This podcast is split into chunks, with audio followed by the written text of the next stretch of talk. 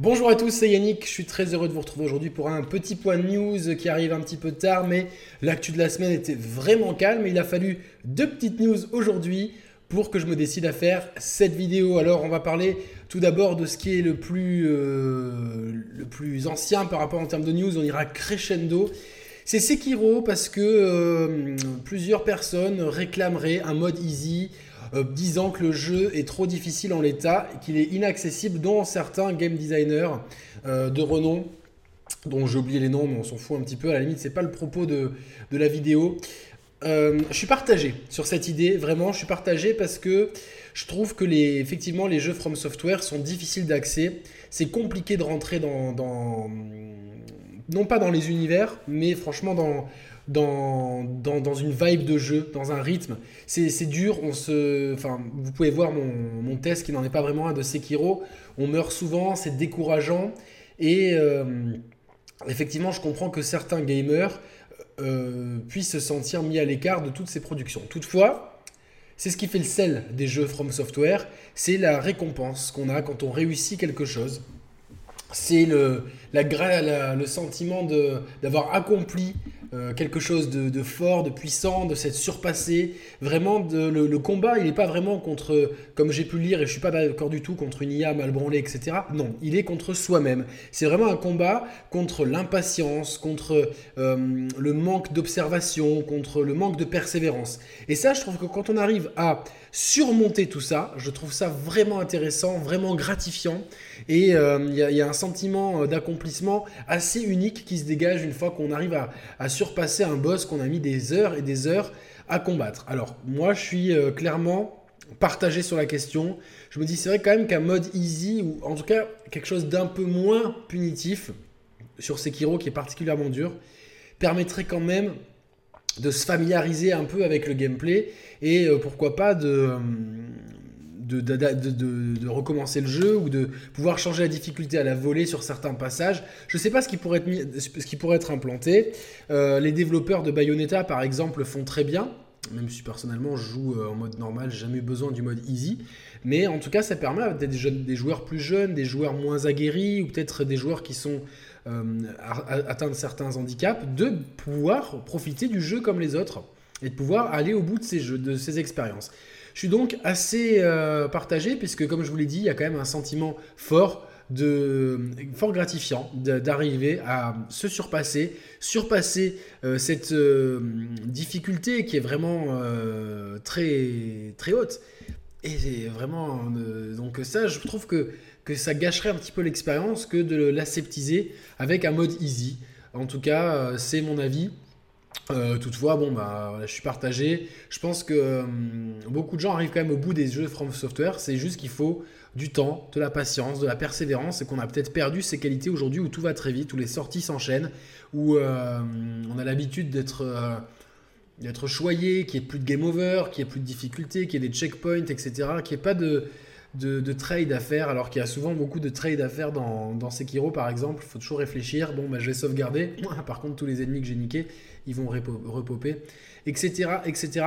Je vous invite à voir mon, test qui est plutôt un avis, parce que je suis loin d'avoir fini le jeu, loin de là. Et puis d'autres jeux arrivent et on manque de temps, etc. Donc c'est un peu le dilemme des, des, trentenaires qui ont du travail et qui ont des choses à faire à côté. Mais en tout cas, vous pouvez trouver mon avis de justement de joueurs euh, qui n'est pas du tout familier avec les jeux From Software, euh, justement pour, euh, pour trouver, pour trouver ben, mon avis là-dessus et ce que j'en pense moi en tant que entre guillemets noob de ce genre de jeu. On passe à Nintendo, Nintendo donc qui, qui a annoncé hier soir une bonne nouvelle, c'est que deux jeux seraient disponibles pour compatibles avec le, leur système de réalité virtuelle euh, en carton, euh, ne vous moquez pas, qui arrive très bientôt, fin avril, si je ne me trompe pas, le 26 ou le 22, hein, j'ai pas les dates exactes, parce que je fais cette émission en roue libre total, hein, comme ça, j'avais un petit quart d'heure à perdre, alors j'ai dit, allez, je vais faire une petite vidéo pour les abonnés, pour la commu, surtout qu'on n'a pas parlé de jeux vidéo avec Roman, euh, parce que notre dernière émission dédiée à PNL est complètement hors jeu. Ah mais je vais revenir sur PNL un petit peu euh, dans quelques instants. Et donc euh, voilà, Nintendo a annoncé que bah, peut-être ces deux plus grosses cartouches de la Nintendo Switch arriveraient, euh, enfin auraient un mode de jeu, auraient une mise à jour les rendant compatibles avec La réalité virtuelle, alors pour Mario, j'ai pas, je pense que c'est quelques petites, euh, quelques petites phases de jeu, etc. Par contre, Zelda Breath of the Wild sera entièrement jouable en VR. C'est-à-dire que ça, par contre, ça sera pas de la première personne, ça sera un peu un God mode, hein, euh, pour citer un ami à moi qui a pu tester le jeu et qui m'a dit que c'était vraiment cool. Alors bon, il n'est pas très objectif sur Nintendo, je vais pas le citer, mais euh, je peux quand même lui faire confiance quand il me, quand il me dit ça, surtout qu'avec la VR, il faut prendre quand même des pincettes.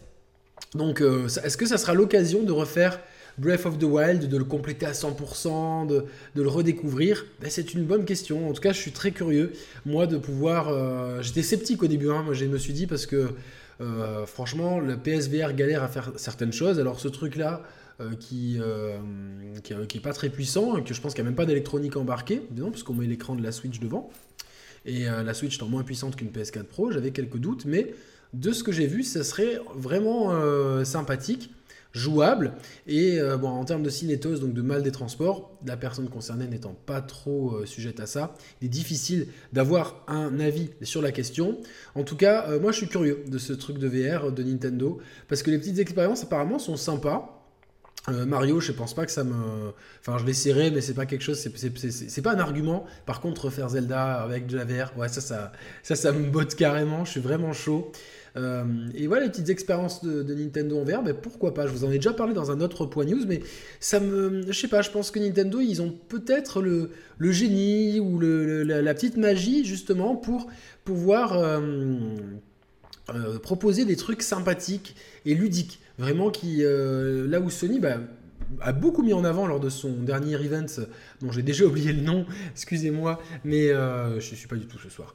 Mais euh, en tout cas, a, beaucoup mis en avant la VR, et c'est tant mieux. Il y a quand même 4 millions de, masques de réalité virtuelle écoulés. On a eu une expérience formidable, exceptionnelle, inoubliable avec Resident Evil 7.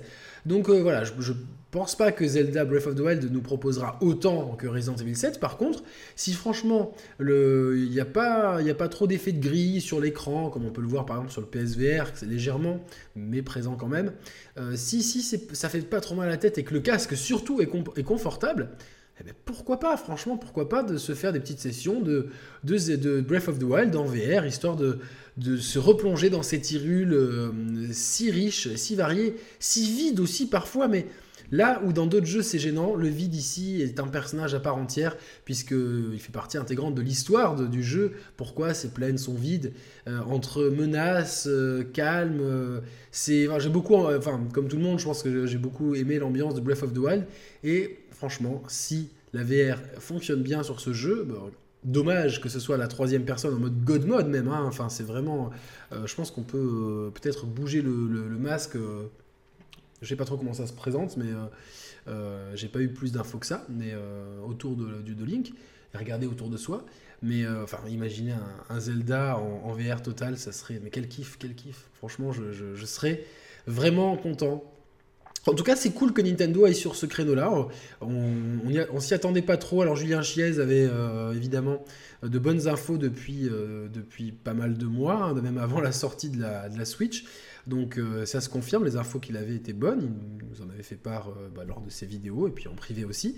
Donc euh, bah, GG à toi Julien, et en tout cas, bah, on, voilà, on est curieux avec Roman, ça nous, ça nous tente bien, on est curieux de voir ce que ça donne, on attendra peut-être les premiers retours avant d'investir là-dedans, mais voilà, en tout cas, je suis assez, assez saucé par virtuelle chez Nintendo de façon surprenante, et ça va peut-être me permettre, je crois qu'il faut construire dans le truc bah, d'enfin comprendre le système Nintendo Labo, de tester le carton que Roman avait beaucoup aimé lors de la phase de construction, beaucoup moins, dans les phases de jeu.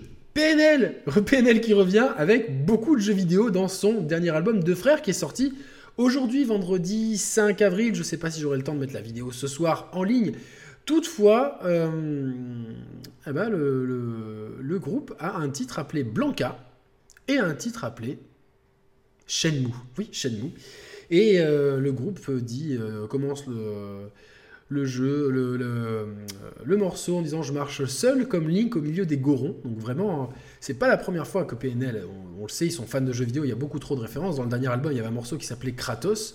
Bon, je porte le M comme Kratos, comme si euh, Kratos avait eu le M de Babidi, mais pourquoi pas, après tout, imaginez un Kratos déchaîné comme Vegeta, ça serait assez sympa.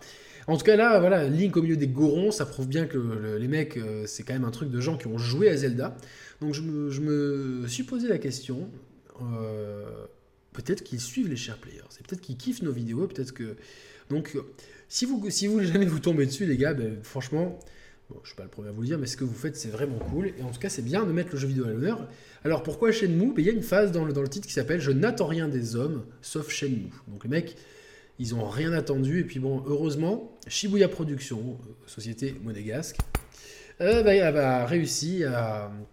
Enfin, va, bientôt exorcer le, exaucer leur, leur, rêve en proposant Shenmue 3 qui sort cet été. Et bon, même si j'ai pas pu mettre mes mains dessus encore, les retours que j'ai eu finalement sont assez encourageants. Donc peut-être que toutes les, railleries que j'ai pu faire sur le jeu, ben, ils vont, je vais fermer ma grande gueule. Voilà, donc. Euh, en tout cas, c'est sympa de voir des, de plus en plus de références dans les jeux, euh, dans, la musique. Aux jeux vidéo, là où il y a quelques années, c'était euh, assez rare. Il y a plusieurs références à Street Fighter, ce qui m'a vraiment plu. Hein, les, jambes de Chun-Li, etc. Devant Zangief et les jambes de Chun-Li, quelque chose comme ça. J'ai plus la phase en tête. Donc je suis vraiment content. un, morceau qui s'appelle Blanca. Euh, les frères de PNL, si vous aimez Street Fighter, il y a la meilleure rétrospective en français de l'histoire de Street Fighter et sur la chaîne des Chers Players regardez-vous, regardez, scrollez vers le bas, euh, pas mal parce que c'est une vidéo assez ancienne, et vous la trouverez, elle est en deux parties. N'hésitez pas aussi à vous abonner, les frangins, ça nous ferait super plaisir étant donné que nous, on s'est abonné un peu partout à vos comptes et qu'on achète vos disques. Euh, voilà, euh, la dernière info de ce jour, c'est Assassin's Creed Kingdom, qui se passerait non pas dans la Rome antique, mais chez les Vikings, il y a eu plusieurs leaks, euh, un petit jeu de piste par rapport à un artiste, etc. Mais c'est Jason Schreier, un journaliste de chez Otaku, euh, Otaku de chez Kotaku, pardon, qui est souvent très bien informé, qui l'affirme et que euh, justement des posters présents dans The Division 2 montrant un viking avec une pomme d'Éden, vous savez, ces fameux artefacts qui sont au cœur du conflit entre assassins et templiers, ces fameux objets créés par la première civilisation, spoil du premier épisode, excusez-moi, ou même du deuxième, il fallait les faire, parce que c'est des bons jeux mythiques, donc calmez-vous. Donc ces artefacts, donc euh, le poster montre un, viking tenant un de, ces, artefacts, voire deux avec une lance, alors je ne sais pas si c'est un fragment d'Éden aussi. En tout cas, Jason, euh, Jason, euh, vraiment je l'ai prononcé à la française, hein, comme si Jason Schreier, donc, qui dit que c'est d'habitude à cette période de l'année qu'on a le leak sur Assassin's Creed. Et là, ça viendrait de The Division 2. Et donc, euh, lui, il avait déjà eu plusieurs sources comme quoi ça, se, ça, se déroulerait dans un univers nordique. Après God of War, ça serait sympa d'avoir le point de vue d'Assassin's Creed sur, le, sur la question, parce qu'il y a beaucoup de choses à explorer. Euh, j'étais moyennement convaincu par la romantique, étant donné qu'on a déjà eu euh, un épisode à Rome avec Assassin's Creed euh, Brotherhood, si je ne me trompe pas. Un de mes épisodes préférés, la trilogie des yeux, deuxième, peut-être l'épisode de la trilogie des yeux le mieux maîtrisé en termes de mécanique de jeu et de rythme. En tout cas, un épisode énorme où j'ai vraiment pris beaucoup de plaisir à me promener dans la Rome de, du Moyen Âge ou de la Renaissance plutôt, même plus Renaissance, oui.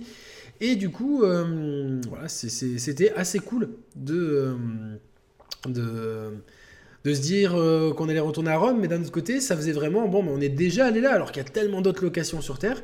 Et finalement, bon, bah, les Vikings, c'est pas mal, ça permet évidemment des phases de navigation, euh, comme elles sont maintenant au cœur des, de nouveau au cœur des jeux Assassin's Creed, qui seraient assez épiques avec les dracars, qui sont enfin, ces, bateaux vikings euh, énormes. Puis il y a une énorme mythologie, alors auquel je suis pas trop familier, il y a des trucs que j'ai vraiment pas compris dans, dans God of War.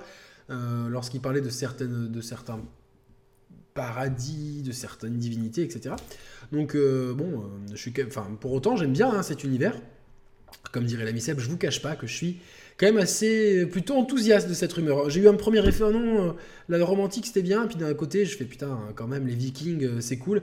Donc Assassin's Creed Kingdom ne sortira pas en 2019 parce qu'ils ont promis, car hormis Assassin's Creed 3 Remaster qui arrive bientôt, il n'y aurait pas d'Assassin's Creed en 2019. Par contre, en 2020, on aura le droit à un Assassin's Creed. Donc si c'est un leak, le, leak euh, euh, arrive quand même bien en avance.